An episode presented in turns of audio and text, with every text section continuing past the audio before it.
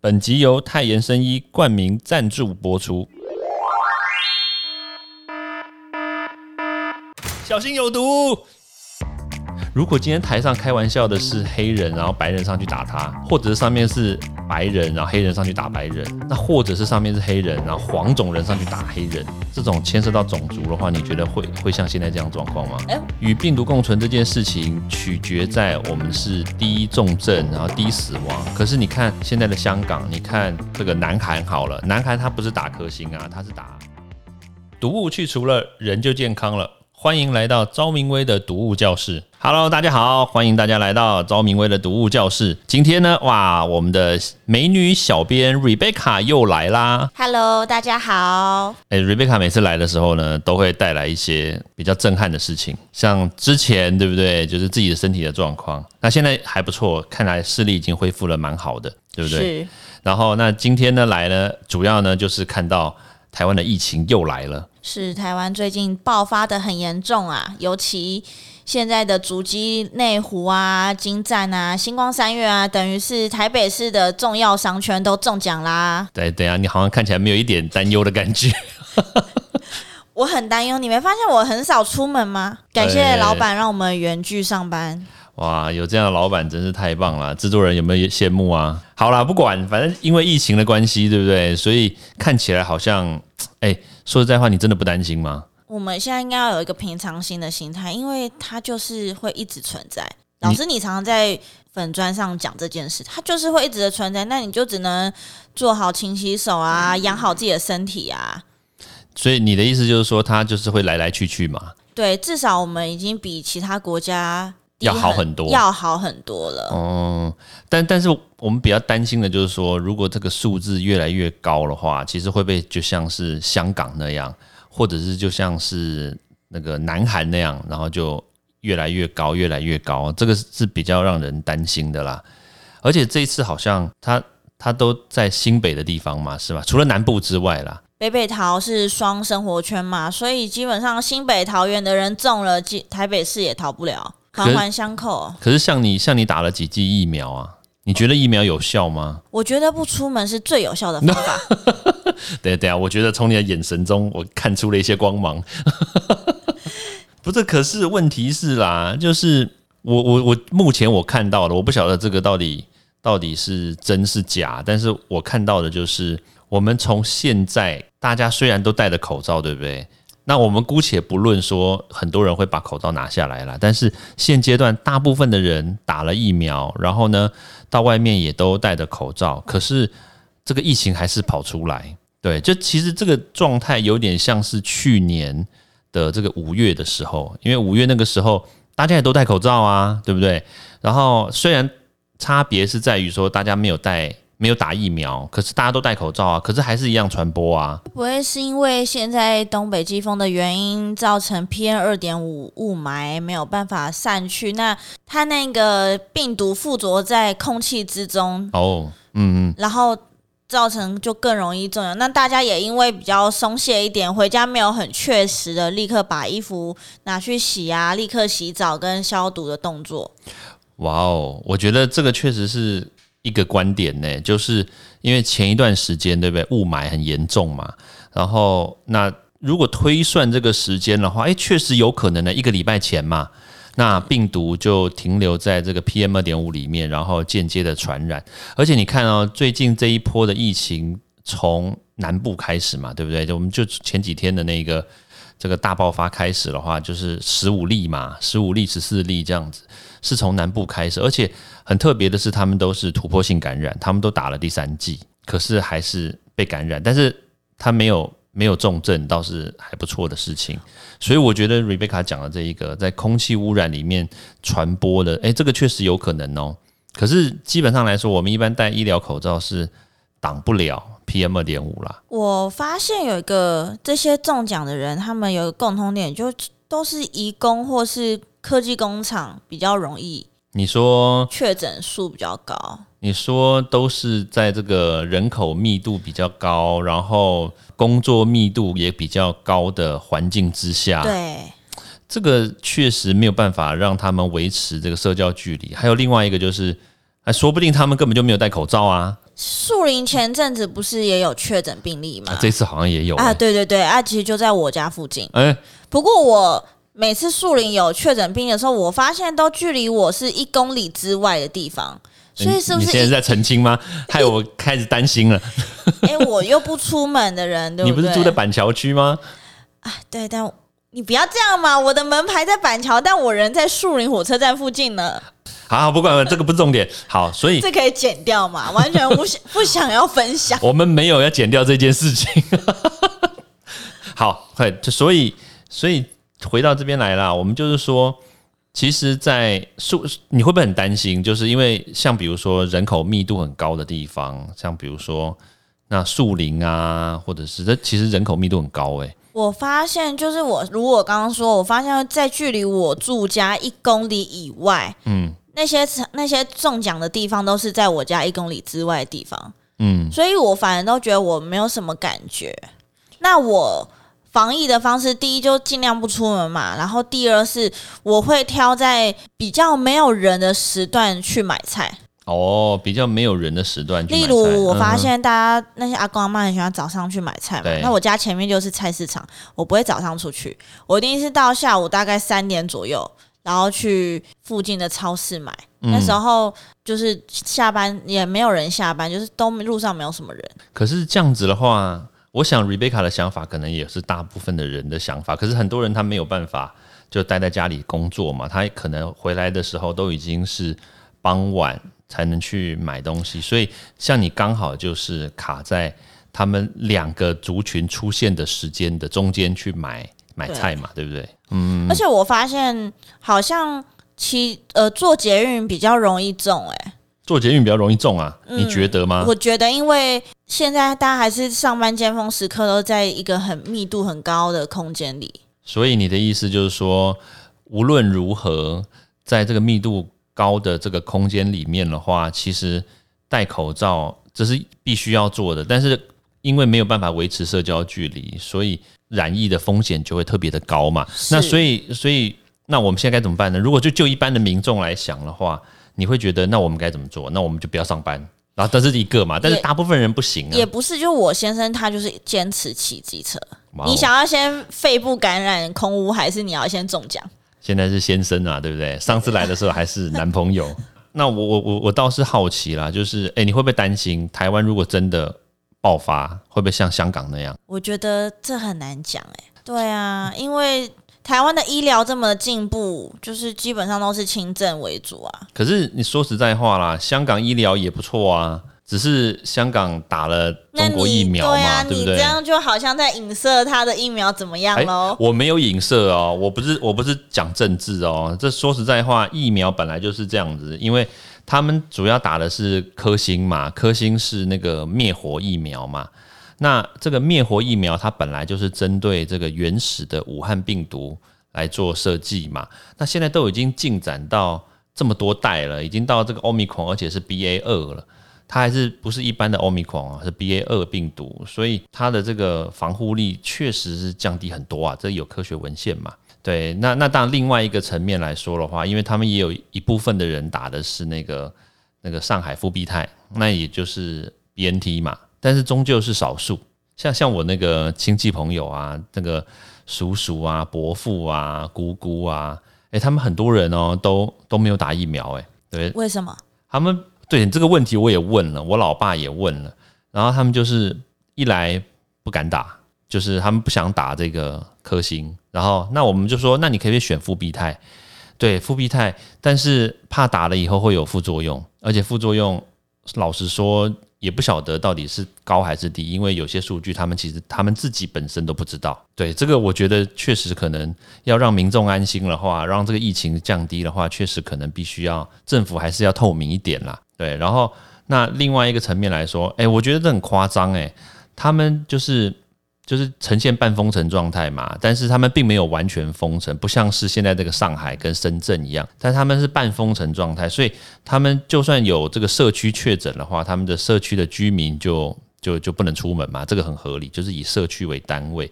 像我像我姑姑啊，她没有出门哦，然后确诊，就在那个在那个他们的那个社区里面哦，她没有出门呢，然后就是呼吸，然后用水，然后还有就是他们有储备一些这个食物嘛，然后就没出门，然后他们还是确诊，那就就就很夸张啊！这个病毒到底从哪里来？所以就是网络上蛮多人在讲说，好像会不会确诊这件事都是赌人品这件事了。哎呦，人品好就比较不会中，就像今天出去就是下雨天，就是人品不好这样吗？我吸到空屋，然后就人品不好，喂，不是这样子啦。对啊，病毒也不是 也不是赌人品啦。对你像你说，我现在当然是我觉得我待在家是安全的，但是如果有天台湾真的像香港一样的时候，嗯连水都被污染的时候，在家就不安全啦。哎，确实哦，你刚刚讲到这个水，那我们刚刚有讲到的是空气呀、然后像比如说我叔叔他们家的那个社区，跟我刚刚姑姑家是不一样的。我叔叔家的社区呢，他们就是发现这个水里面有病毒，就他们那个筛检的人，他们就发现那个水下面有病毒，所以他们的整个社区就封起来了。对，你们就就不准出门。这个水，我觉得啦，你喝了以后，也确实如果没有过滤干净或怎么样的话，确诊也是很几率很高哎、我有个疑问，水不是都会先煮沸再喝吗？水会煮沸再喝，但是你看哦，像像美国，他们水就不煮沸啊。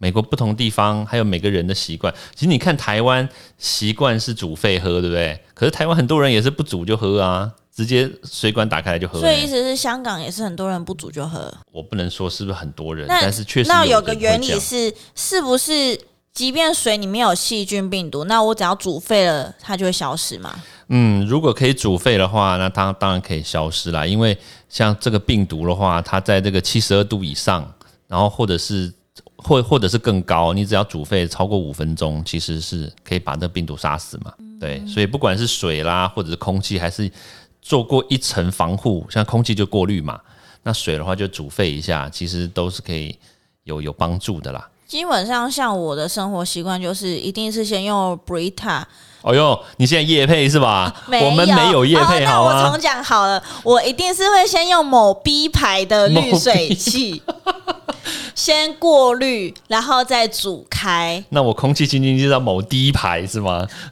对我都用某 D 牌。哦，对，呃我觉得这个是好的啦，至少多一层防护，多一层那个保障嘛。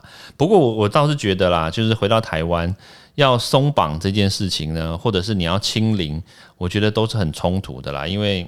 现阶段来说，我们确实没有这个松绑的本钱，那可能还是必须要以清零的方式为主啦。因为前一段时间大家都在讨论说流感化，所以我们就是要病毒共存。可是与病毒共存这件事情，取决在我们是低重症，然后低死亡。可是你看现在的香港，你看这个南韩好了，南韩它不是打科兴啊，它是打那个 BNT 嘛，还有莫德纳嘛。可是他们的这个重重症率还有死亡率其实也是不低呀、而且他们确诊又这么高，他一天将近五十万人，这这很夸张哎！台北市也不过才两百五十万人，他们五天台北市就灭了，所以所以所以如果说真的要松绑的话，我觉得可能那个时间点又比我们前一段时间所思考的，可能又要再往后延哦。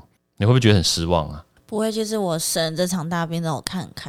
你看开了，反正生了这这场大病，我已经有先生了。没有活着就活着，没有活着就算了。喂，没有这样子好吗？至少你还可以在家上班。那我在家也没有比较轻松哎，我还要煮饭，对不对？哇哦，因为有先生了，所以他现在要煮饭。哎哎，怎么变不能偷偷抱怨？对，可以，可以，可以偷偷抱怨。你你可以名正言顺抱抱怨，没有问题。不行啊，这样被婆婆听到就不好了。哦，婆婆会偷听吗？呃，对，还有在关注你，哎呦，哎呀，哎呦啊，糟糕了！那你就可以跟婆婆讲一下，然后先生可能就对你更好一点。妈，我爱你，哦这样吗？母亲节快到了，是好啦。那其实呢，就是这段时间我们还有很多的新闻嘛，像比如说这个奥斯卡，对不对？威尔史密斯昨天做了一件非常动手打人，打了 man 主的事人，情吗？你觉得他 man 吗？就是就是这个主持人的 Chris Rock，他去调侃他太太嘛，对不对？是，史密斯太太，对吧？对，那然后后来那个 Will Smith 就上去就打了他一巴掌嘛。嗯，你觉得这这件事情对你身为女性来说，你觉得这样子对吗？我认为是不对的。我觉得他嘲讽的那个讲那个黑色笑话那个人，他是不是有先去跟他 say 好说哦，哦，我等等会不会说这个，请你别介意。这一点他有没有做到这个礼貌？这是第一点。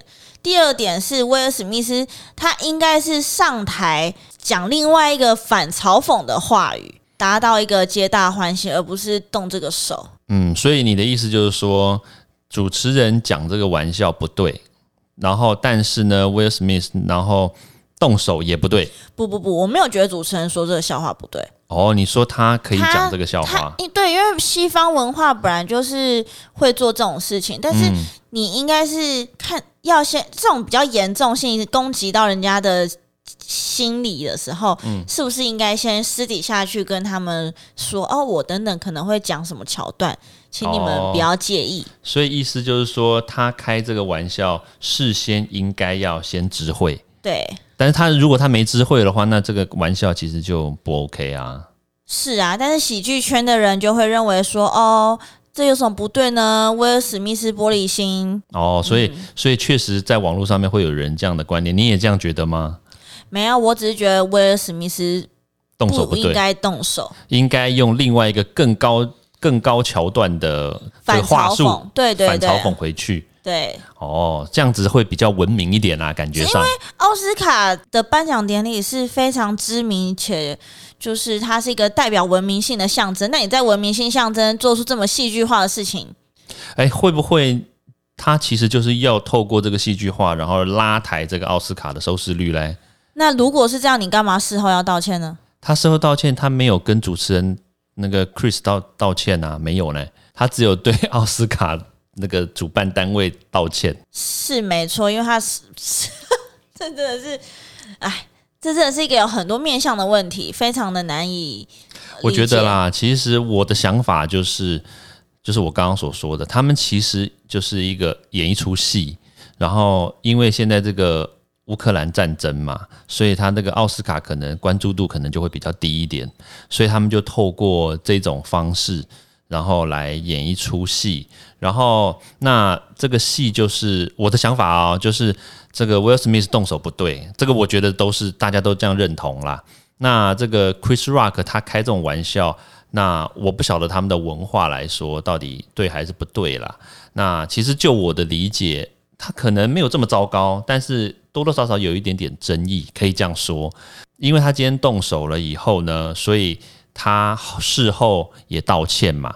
那道歉他就反正就对奥斯卡道歉，然后希望他以后再继续邀请他来，而且他用了一个保护家人的。保护太太、爱妻的一个这种举动，然后让大家觉得说，哎，为他的这个暴力动作，然后找出这个合理的台阶嘛。所以动作有了，有台阶了，市场又有了，奥斯卡又红了，然后大家都关注了，然后就皆大欢喜。只有那警方要来办理这件事。哎，但是如果 Chris 他主持人他如果没有要没有要告他的话，其实说不定会就没事啦。对，是那说不定警方就是让 Will Smith 去拘留一个晚上，隔天被保释出来，然后 Chris 不不提告，哎，他就没事啦，对不对？哎，我想到一件事情哦，你有没有想过，如果今天，而且再加上他台上两个都黑人，如果今天台上开玩笑的是黑人，然后白人上去打他，或者上面是白人，然后黑人上去打白人，那或者是上面是黑人，然后黄种人上去打黑人，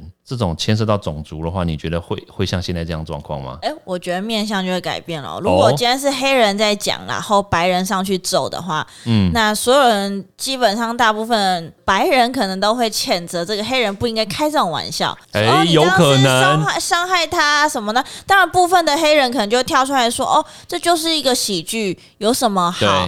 对脱口秀有什么好这么惊讶？你们有什么资格谴责我们什么之类？”对，那如果今天又是个白人对白人的话，那应该就是一起打起来了，就白人对白人可能就不会有这样子的问题。就直接打起来了。哦，你说白上面的白人打回去是不是？以我的观，以我的观察，我认为白人跟白人之间他们的较劲不会真的动手，他们都是在哦 Twitter 上互呛。哦，所以他不敢在这个当面这样子。。对对，他们都是在 Twitter 上。可是我看到了，白人哈，就算是电影明星好了，他们可能是站起来，就直接在台下站起来对他互骂，对，他不会冲上去动手。昨天他冲上去动手，真的是有让人太惊讶了。嗯，我所以，我才说嘛，这是不是一个市场？重点是我发现他太太其实没有什么太大反应，镜头转过去的时候没有什么特别的反应。他太太好像就是眼睛稍微挑了一下，有一点点那个 shock，但也没有。对，有一点点要翻白眼，但是又没有翻上去的感觉啦。我我不晓得哎，这个那既然他的脱发症这么久了，那全所有人都知道他有这些。我想以他太太的人生历练而言，应该不可能因为别人讲他脱发症笑话，他就会感到非常不理性。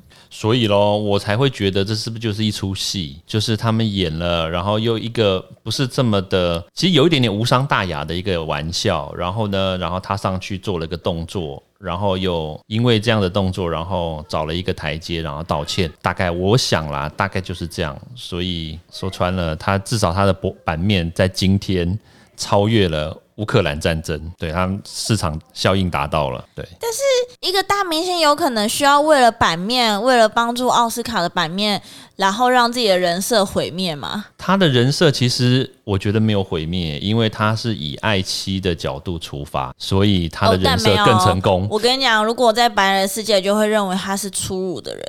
哎，那如果好，那如果是黄种人呢？那身为黄种人，你你觉得怎么看待这件事？你觉得是怎么样？哦，好帅，好酷。如果是好，我们假设如果是演上汽的那个、那个、那个、那个男明星，对不对？他英文也讲得很好啊，A B C 啊，非常道地。他如果上去打了另外一个黄种人，哎，那个可能这个结果可能也会也会跟现在这个差不多，就道歉嘛。可能最后两个黄种人都不会被邀请，再也都不会来奥斯卡。那如果是黄种人上去打了黑人，应该是黄种人错。对，应该是这样子啦。即便现在如此的公开，然后这么的全球化、世界化，那老师，你还是认为美国他们的歧视文化还有阶级文化还是很严重吗？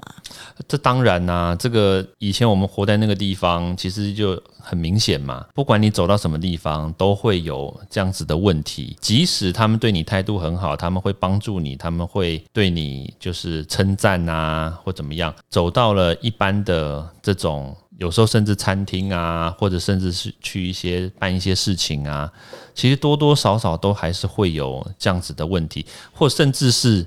比如说，你只是排队，对不对？排队的话，有时候人家插队嘛，对啊。但是插队的话，有些人就就会讲话，有些人就不会讲话。你遇过你在美国期间遇过最严重的歧视，让你印象深刻的事情是什么？哦，这个很刺激哦。没有啦，一点都不刺激。就是我在那个沃尔玛，沃尔玛就是他们那个卖大卖场，对不对？买东西，然后前面一个很夸张哦，前面一个。白白人的就是年轻人，有些习惯不是很好，就是他们买了东西，拿了东西放在推车里面，然后他们不想要这个东西的时候，他们就随便乱放嘛。像我们通常都会习惯说我们要放回原来的地方嘛，对不对？比如说你拿了洋芋片，然后你我现在不想买，我看到更好的洋芋片，我现在你确定你真的会在家乐福从头绕回去放回去吗？但是通常我会那个谨慎的拿嘛。那但我还我会拿回去啦，我会拿回去。然后那那我先让我讲完，就是呢，我当时的状况就是，就是前面那个人他真的拿了很多，然后又乱放放回去，你知道吗？而且他他拿的不是洋芋片，他是拿球鞋，然后把球鞋就放到。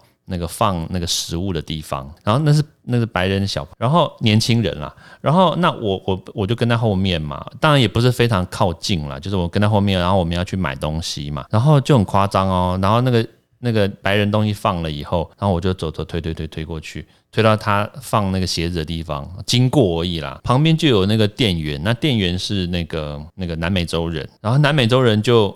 以为是我放的，你知道吗？然后，然后我就，他就说，哎，你怎么可以把这个鞋子放到这个地方？然后我就说，呃，这个不是我的。对，我说那是，我就直接讲，我就说就是前面那个那个人，就是我就指一下那个白人，但是我们并没有说白人这件事情，我就说，哎，是前面那个人，那个改那个人放。然后他就说，啊，是你放了就放了，你为什么要推推推给是另外一个 white people？他就特别讲白人，我就说我那时候我心里就想。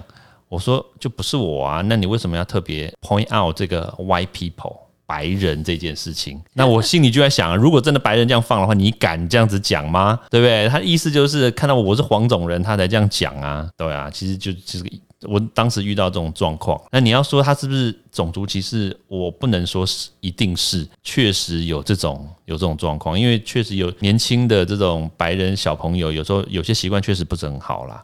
对啊，那我就不相信他们看到每一个他都敢去讲讲他，然后叫他把东西拿回去，我觉得应该不太可能。所以就是因为根深蒂固心里的那种阶级的感受，所以他会认为，就是他对你无法产生一个信任度，所以对即便你跟他说什么，他都不相信。因为他觉得这个肤色啦，可能就肤色上面来说是有距离的，对，然后他也没有办法理解说，哦，我到底要跟你讲什么，或者是我要了解你到底在想什么，他们基本上来说，他们没有办法有这样的连接，所以他多多少少啦会有这样子的隔阂，我觉得是可以理解的。那其实今天呢聊的也蛮多的，那其实真的这个世界上面呢，每天都有很多事情在发生。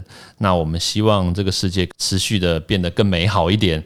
那这个战争呢早日结束，那种族歧视的事情呢也不要再发生，疫情最好赶快消失。那这是我们的希望了。好。那时间的关系呢，那所以我们今天就谢谢 Rebecca 来到我们节目喽，谢谢。欢迎大家到 Apple Podcast 或各大收听平台帮我订阅、分享、留言。有任何问题或想知道的内容，也欢迎大家来找我讨论哦。